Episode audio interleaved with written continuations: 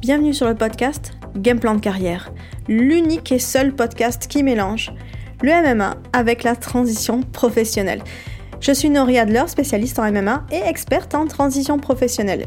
Dans cet épisode, nous allons explorer les différentes facettes de la transition pour les sportifs de haut niveau et plus particulièrement pour les combattants de MMA. Nous allons parler de MMA, mais aussi de transition vers une carrière en dehors de la cage.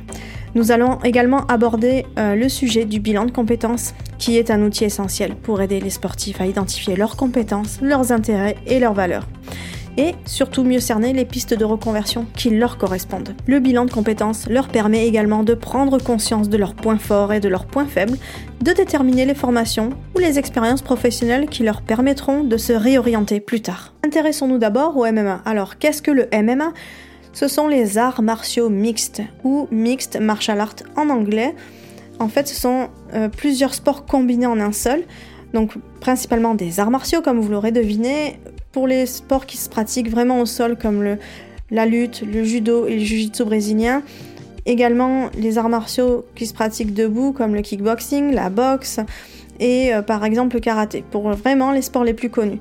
Donc tous ces sports-là sont combinés pour faire le MMA. Voilà, si c'est assez clair pour vous, euh, au moins comme ça, euh, j'en reviendrai, je reviendrai évidemment là-dessus. Hein. Donc, les combattants de MMA s'entraînent pendant des heures et des heures chaque jour, justement, que ce soit au sol, que ce soit debout, que ce soit vraiment sur les phases d'entraînement et de préparation. C'est un sport extrêmement exigeant. Et bien sûr, pour atteindre le sommet de leur art, hein, ils doivent être capables de dépasser, de repousser les limites euh, chaque jour et, ça demande aussi une préparation physique et mentale assez euh, importante. Donc pour vraiment vous dire, c'est euh, c'est pour moi, je considère comme le sport le plus difficile et ça demande vraiment des qualités exceptionnelles, des qualités physiques et mentales pour arriver euh, à, vraiment pratiquer ce sport et à pouvoir aller au plus haut niveau. Ensuite, comment les combattants de MMA peuvent utiliser le bilan de compétences pour réussir la transition? Alors, tout d'abord, il est important de comprendre que les compétences développées dans le sport de haut niveau peuvent être transférés dans d'autres domaines professionnels. Alors, je prends toujours l'exemple de combattants de MMA, mais ça, ça il s'avère que c'est la même chose pour d'autres sports. Hein.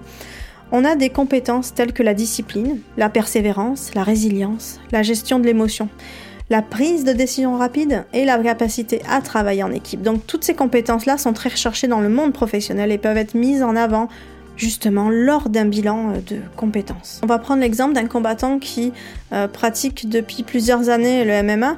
Il estime qu'il est temps pour lui de changer de carrière, mais il ne sait pas dans quel domaine professionnel euh, il pourrait aller. Il décide donc de faire un bilan pour faire vraiment le, le point sur ses aptitudes et ses motivations.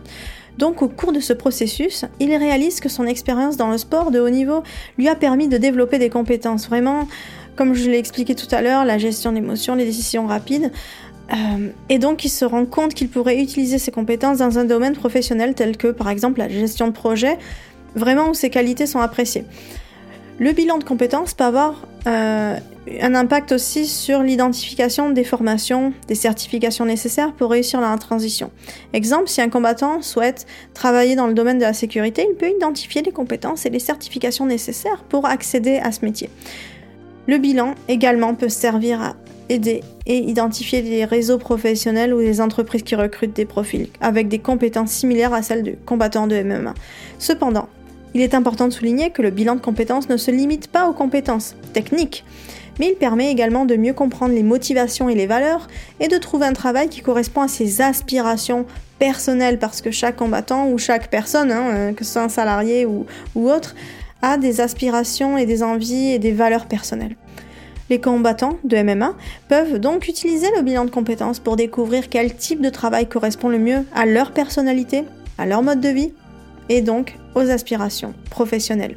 Donc le bilan de compétences est un processus qui, euh, est découpé en plusieurs étapes. Il peut durer de plusieurs semaines à plusieurs mois.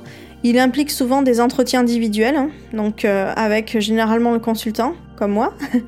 Euh, et, finalement, on passe des tests de personnalité, par exemple, on évalue aussi les compétences. Et donc, à la fin de tout ce processus, avec le combattant, on obtient un rapport de synthèse qui euh, va finalement détailler des résultats de son bilan et qui propose des pistes de réflexion pour son projet. Donc, c'est vraiment un travail d'équipe. Quelques conseils quand même pour réussir sa transition professionnelle. Alors, utilisez vos compétences uniques. Hein.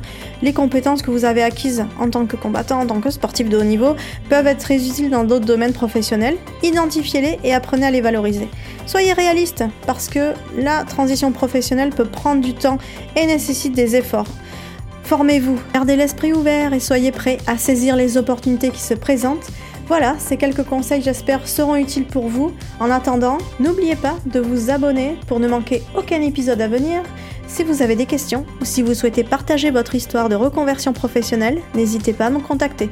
Ensemble, nous pourrons créer une communauté d'entraide et d'inspiration pour ceux qui cherchent à se réinventer.